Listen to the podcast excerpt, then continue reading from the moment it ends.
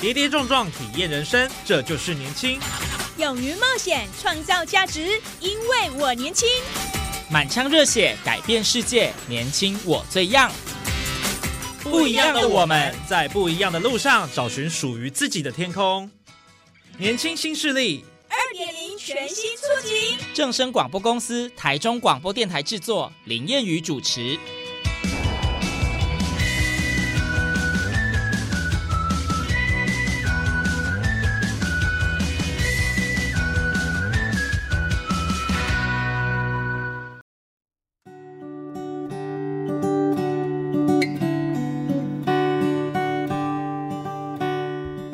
朋友，大家午安，大家好，欢迎您在礼拜二的中午十二点准时收听，在正声台中二台 M 六七千赫以及网络正声综合台播出的《年轻新势力》，我是谚语。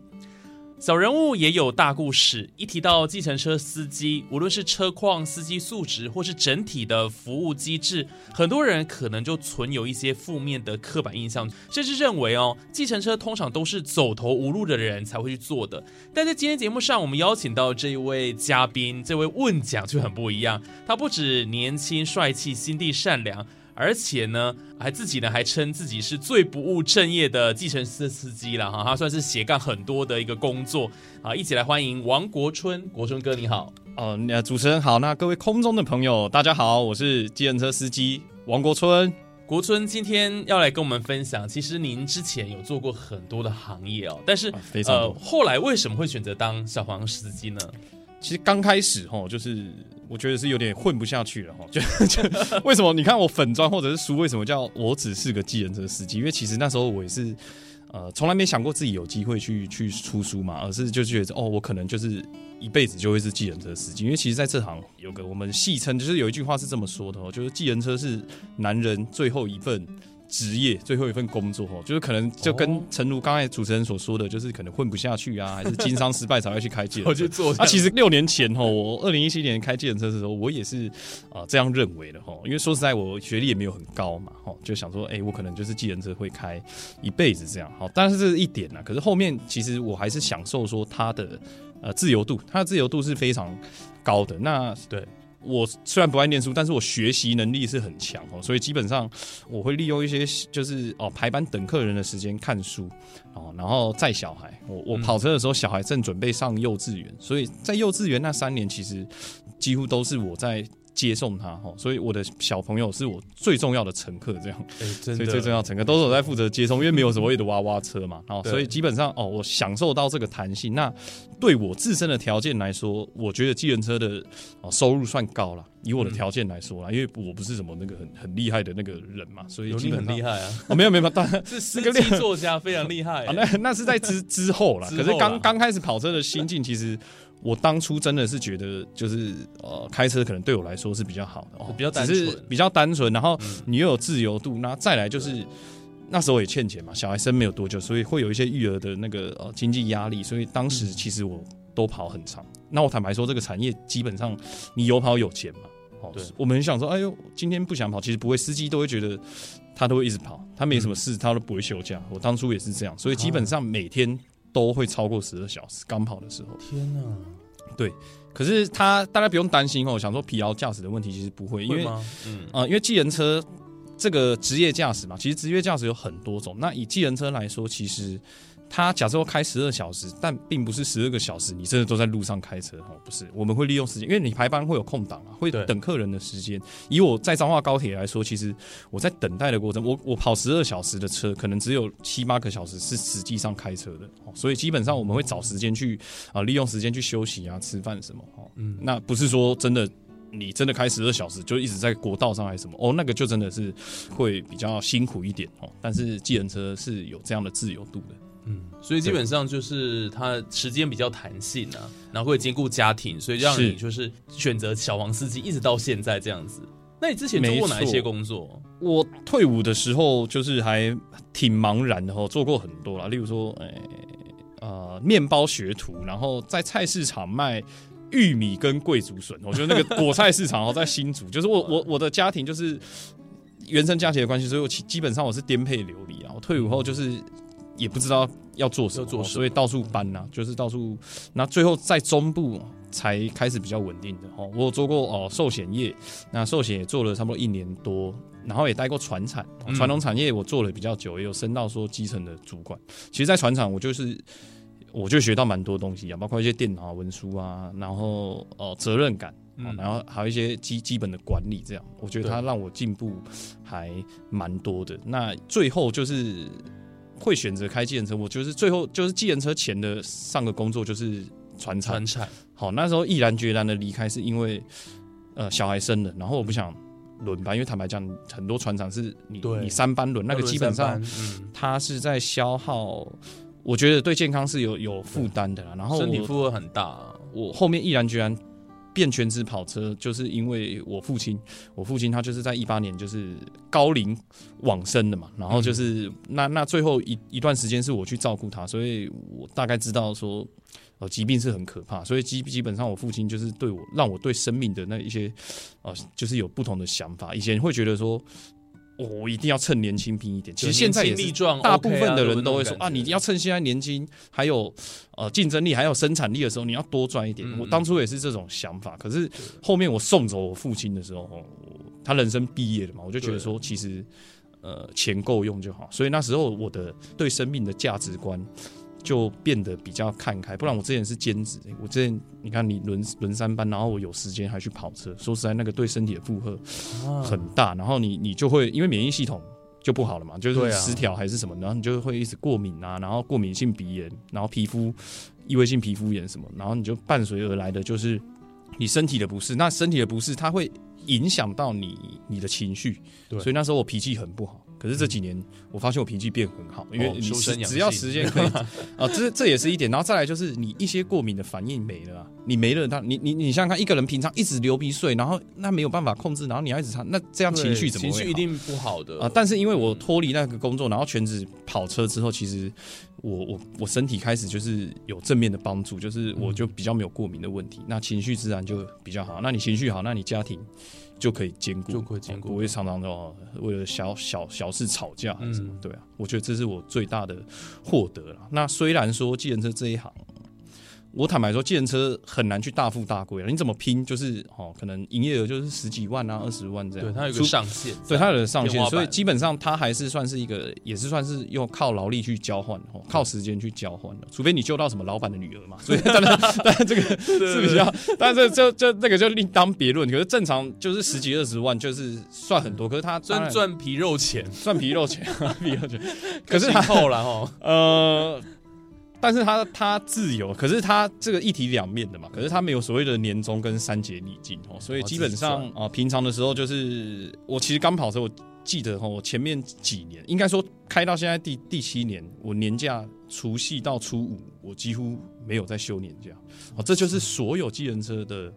呃，牺牲，他一定会去牺牲，嗯除非他他不缺钱，他只是开好，因为过年的时候会有所谓的那个加成，加成哦，这个是政府规定，不是我们那边乱收哈。啊，是彰化费率是加一百，等于 一趟就两百，所以大家都会跑吼。我那时候我甚至刚跑车的前面两年，我是连团圆饭都不吃的哦。有时候我开到晚上十一二点回家，我真的很担心，我回去老婆然后已经改嫁了，就就都不理他，因为那时候那那前面几年，我说实在，老婆带着小孩，她也无聊嘛，然后她也知道我我很拼命要赚年赚自己的年终啊，嗯。然后他们都会南下去去找他大学同学，就是还单身的那个还没结婚的大学同学，就是去他们家去玩，这样。也不要待在家，不然待在家也没团圆饭吃，然后跟小孩很无聊，所以他要出去这样。他有点觉得自己是伪单身这样的概念呢。啊，对，累单身。那那到后面，那到后面我就想通，这几年其实我虽然还是都没有放年假，可是我就是哦，除夕我一定会回去吃吃个年吃饭啊。我觉得就是小孩，说实在，小孩也会长大嘛。那要趁现在小孩还愿意呃黏我们父母的时候，就是多陪陪他啦，不然等他长大，他可能就不也不会想要理我们了。所以，所以我现在开始想开了，就是比较有余裕，我就会多陪陪家人。对，生养交配啊，哈，这陪其实很重要的哦。对，没错。那刚刚其实听到这个国春哥他整个的这个人生的历程啊，感觉他真的是一个很很正向能量的人哦。但其实您的这个家庭背景，是呃，大家如果在网络上有看到他的一些报道的话，应该知道说其实是比较特殊的。可是为什么你没有走偏或者说你好像曾经有对不对？但是后来又可以拉回来。我当然我家庭背景影响也很大，可是你是你要说特别 特，我觉得是特别啦，也不算特殊。对，没错，一我是所谓的混，我妈妈是现在来讲就是新住民哦，她其实是泰缅，就是东南亚那边的人。实际上他是缅甸生的，嗯，只我也不知道哈，我连我我可你看我跟我妈关系多不好，就是不太熟哈，我我一直以为他是泰国人，因为他去找他，我我小时候有记忆，他去找他的朋友都是讲泰国话嘛，他自己也是常常讲泰国，可是后面我询问他，他说他其实是缅甸出生的，只是缅甸他因为这政治的关系，就是常常在内战，然后他就是在金三角那边，大家大家应该有知道说那个什么什么门徒那个电影，就是种罂粟花那个，我妈其实就以前是。就是有去种，但是他是被奴役啊，他是缅甸有难民啊，然后他也逃到云南过，哦，他在云南有被收养，然后也逃到泰国过，哦，最后他是到泰国，然后然后才就是学习泰文，然后在那边餐厅啊，然后当泰国的帮帮佣这样，所以其实我妈妈的呃，她自己的背景也是蛮蛮蛮乱的，很辛苦。那我父亲呢是跟那个国民政府一起来台湾哦，就是。我们的蒋总统，所以听到蒋总统就知道那个已经历史人物了嘛，所以就是有年纪的哈。那由此可见，我父亲很大嘛，就是老农民，可以这么说，可以老农民。那我我三十六、三十七嘛，那我父亲是二零一八年哦，高龄九十岁往生的，那就代表是什么呢？就是我跟我父亲其实差差不多六十岁，差六十岁。哇，好惊人哦！嗯，我是我是他们早期讲的是外省二代，嗯。看不出来，以为大家以为我是三代嘛，这其实二代的年纪。因为我妈妈不是我父亲到六十岁，呃，才退伍，他就是在军中四十几年，四十一年哦，当兵四十一年啊。那时候因为政治的关系，所以他也没有办法，可能也没办法结婚嘛。不像现在自愿意是有什么周休二日啊，军人是比较自由的。可能以前的军人是他是被抓去的。就是内战的时候都被抓去当兵哦，所以就征兵政策，反正就就过去这样。对，那可是我想提到，就是他们两个，你看哦，提到我父亲父母的家庭背景，他们其实是目不识丁的，嗯，哦，就是他们都没受过正规教育哦。我妈妈是连自己的名字都不会写，那我父亲好一点，就是我父亲他会在军中有学自己的呃名字。我印象深刻，当初我妈妈带我去户政事务所办身份证的时候，国小的时候嘛，然后公务员就说你一定要自己写，因为。监护人这样，可是他就不会写，所以公务员就是叫我握着我妈的手去写写他自己的名字，就是他承认哦，所以那时候我妈就很觉得很没面子这样。哦，我印象很深刻的一件事。可是人生就很奇妙啊，我在这样的环境长大，那。但是他们却教出一个作家，我的联络部他们没有签过，嗯，因为看不懂嘛，所以我都是自己签嘛，不是自己不是自己签，都是这个也没有怕好什么不好讲，就是不是我自己签就是保姆了，因为我我妈妈母亲可能自觉她没有办法照顾我，因为她就没没读过书啊，所以我所以就请保姆。呃，我我从有印象，我就是常常一直给保姆带，就是一直给保姆，那保姆会帮我签我妈的名字，然后我自己如果我保姆没空还是什么，我就自己签我妈的名字这样。嗯，对。那他们两个离婚了，就是在我六。岁那年就离婚，那我监护权就是呃母亲，所以我是一直跟母亲算是相相依为命长大的。那以前环境就不好啊，以前大家对新住民不是说像现在，以前哪里有在叫什么新住民？以前就说啊，你太高啊，你你安南多啊，然后你想想看，我我我又没有本本地的，所以变成我跟我妈妈，我妈妈当时又是所谓的外配嘛，变成小时候就时常就是我啦，我自己都会遭受到一些些就是霸凌什么的，对啊，你说求学的时期。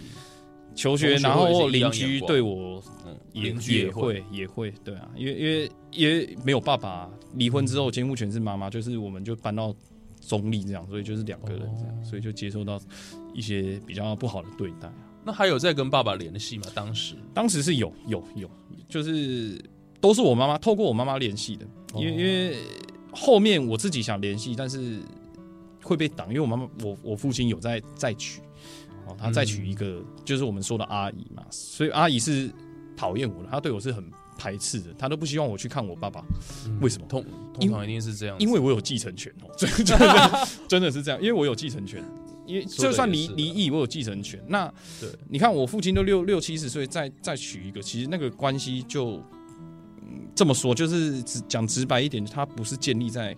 啊，感情的基础，嗯，而是建立在一些透过中介什么，就是需要相依为命嘛。所以，那那个阿姨，她她又是中国大陆，她是湖南长沙的，她她当然可能也是为了钱才那个啊，所以她当然会在在乎这个。可是对我就很不公平，因为因为我我没有办法决定说我到底要出生在哪哪一个家庭，我是尴尬的哦。就是他常常说啊，我妈妈怎么样怎么样啊，都把我爸的钱骗光啊，哦，然后就是诸如此类。所以到后面我其实也很少去，就是没有去去去找我爸这样。对啊，我我也我也想说啊，有阿姨照顾他这样就就好了，这样对啊，那时候是这样想。哇，所以这家庭上感觉是比较特殊一点，比较不一样啊，比较特殊。然后刚才主持人也有提到有走偏，当然啦，当然当然是走偏，怎么可能没走偏？我我国国三就辍学了。我我我跟跟大家讲哈，我现在是没在抽烟，但是以前是可以讲啊，就是我国我烟龄是国小毕业开始，国小毕业的暑假我就学学习抽烟哈，学习抽烟。那我还记得我妈就是她第一次发现我抽烟的时候，哦，她就语重心长的跟我说。国春，你是不是有抽烟这样哈？嗯，我就觉得要承，因为我不喜欢骗人，我就觉得说，反正承认被打就算了嘛。因为要效仿那个，我那时候就觉得说要效仿那个华盛顿砍樱桃树这样，看以后会不会当总统。结果就没有。那那我就跟他承认我说，对我有抽烟哦。我想说会被打还是被骂哦。嗯，那结果没有，他就是拿一条烟给我，长寿这样。哎，你要抽抽这个，你要抽抽这个这个。国小毕业后，所以我我那个时候价值观是比较。混乱的啦，可能因为我妈妈也没有受过正规的教育嘛，所以她也不要说什么读书重不重要，搞不好连重不重要都不会提，她都不觉得我需要去读书这样。那我我还记得我国一哈国国中一年级刚开学的时候，我是隔一个礼拜才去上课的。嗯，你就看一个礼拜被抓去哈，然后我就看哎，大家同学怎么都已经穿着制服，然后然后就是如坐针毡，因为新生嘛，这样这样对那个。很做的很整齐，然后我一个人穿着便服这样走进去，我就觉得，当时我就觉得说自己跟学校是属于格格不入。我其实就是因为我妈妈也对我就是没有太多的管教，这些几乎是没有，几乎是没有，所以变成我价值观也比较嗯偏差。坦白讲，就是家庭就是有点失能，对，有点失能，因为我妈妈也没有办法教育我嘛，然后再来她也不常回家，我国中她就没有在家了，我国中国小。毕业后就没有再找找保姆，哦就没有保姆，所以你连保姆的那个都没有在管了，所以就变成我国中就是直接很自由。那我妈不常回家，我妈几乎都她礼拜天，我印象中礼拜天晚上她会回来，就是可能帮我洗衣服什么的，然后压一张一千块给我，那一千块就是我下一周的一整周的生活费，然后他又不知道去哪了，去一个礼拜然后再回来。好，当时我就是等于。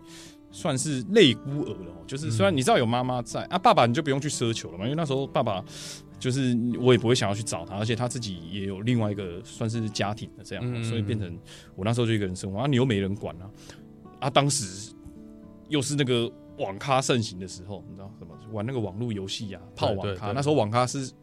林立啊，就是一直开一直开哈，走几步就什么网络咖啡多了啊！我我当然也是属于当时的受害者，就是沉迷网咖嘛。那那你玩网咖，你会变成说玩到那个现实跟虚拟已经分分不清楚。那时候我会觉得虚拟比较重要。哎呦，我我现实不读书没关系，可是我虚拟的那个游戏的角色一定要厉害，这样会获得很多快乐，会获得在当中哦。那时候就是这样，所以常常我自己也等于疏于课业，我不想去上课啊。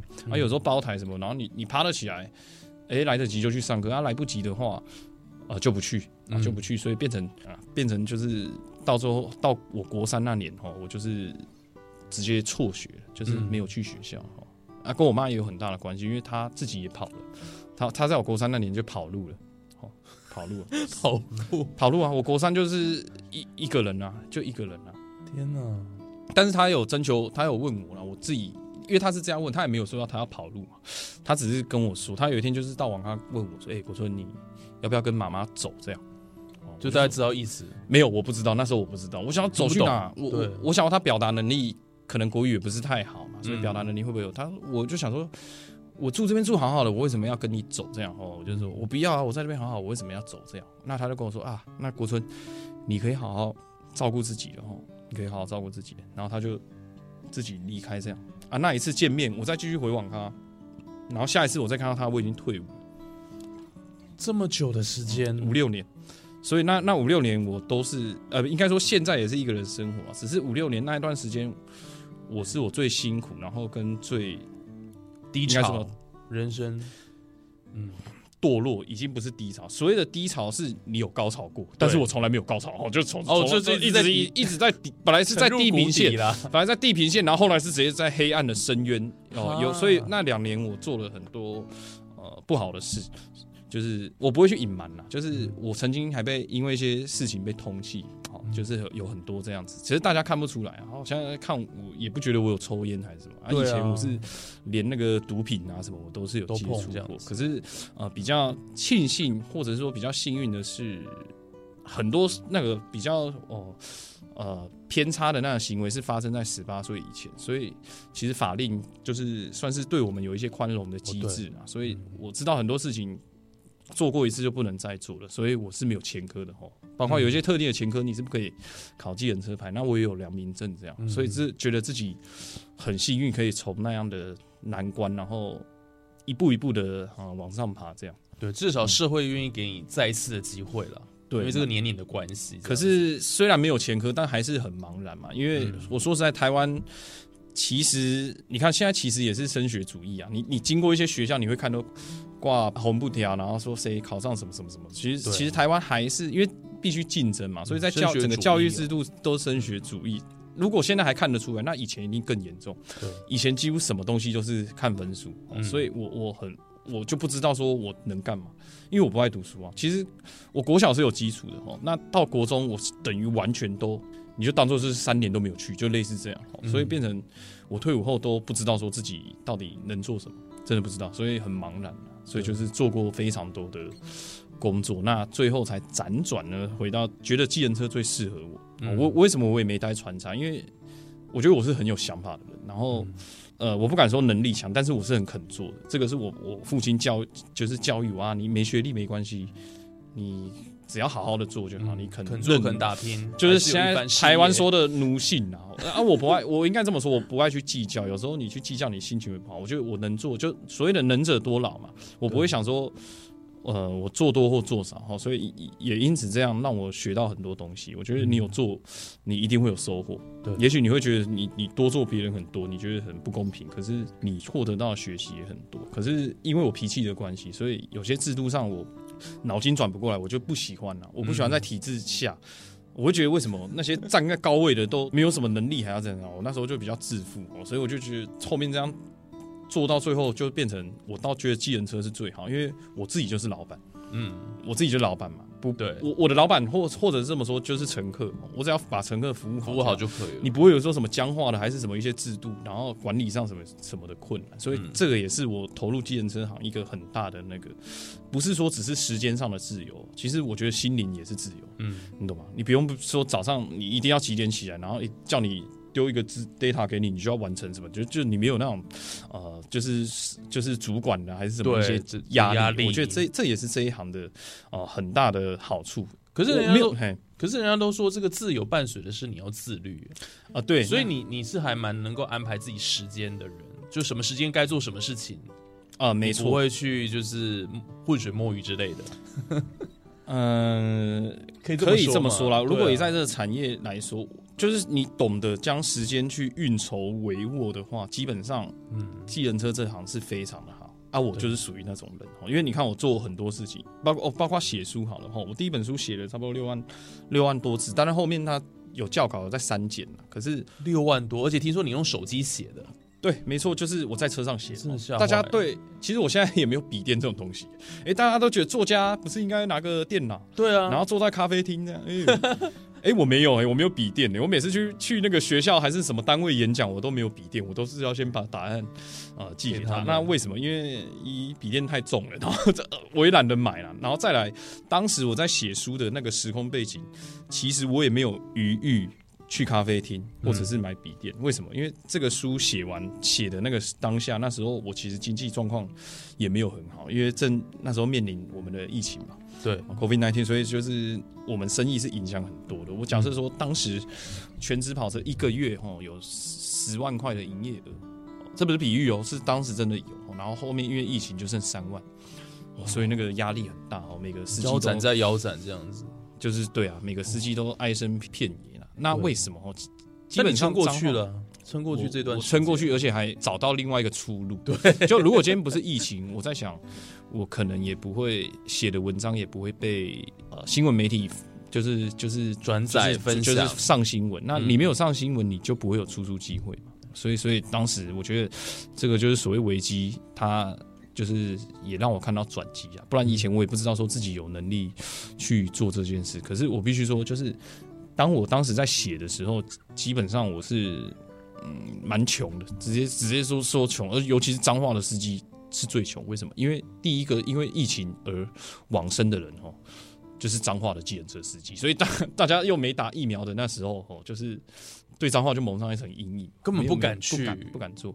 我们医院也不敢去医院呐，我不是我们我们司机也不敢不敢去医院去医院。为什么？你你会惶恐嘛？而且以前不是什么缺口罩什么那些那个，然后又没有疫苗，所以会怕嘛。那新闻你在新闻这样媒媒体这样推波助澜下，其实呃就是更更可怕。那时候连酒精都买不到，那你你想我们计程车。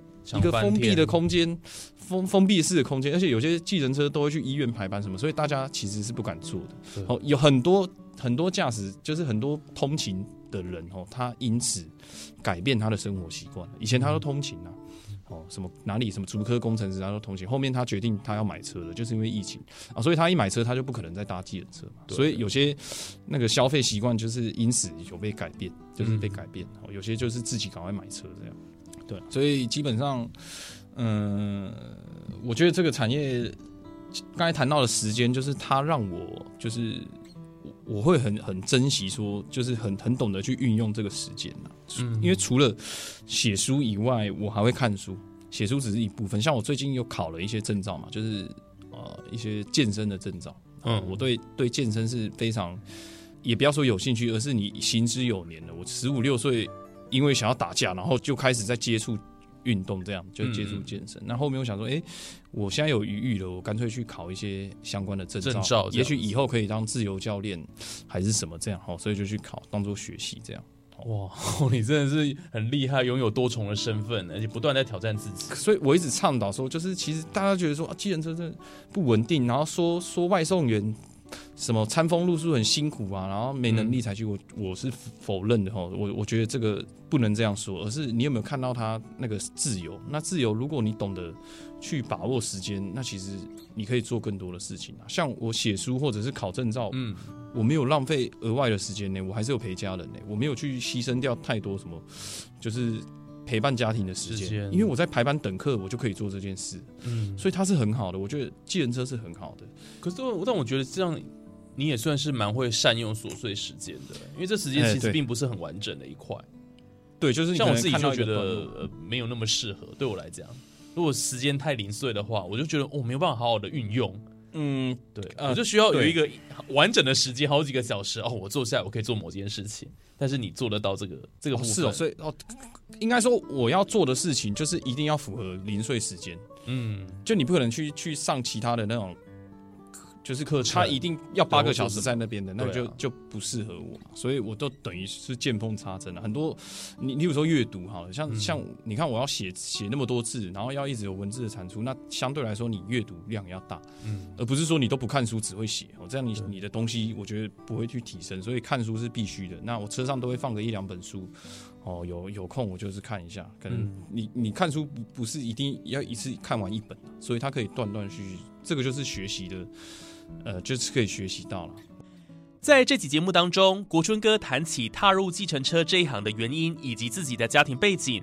那他究竟是分享了什么样的暖心故事，让出版社主动找上门，误打误撞出书，跃升为作家呢？下个礼拜同一时间，请听众朋友继续锁定收听哦。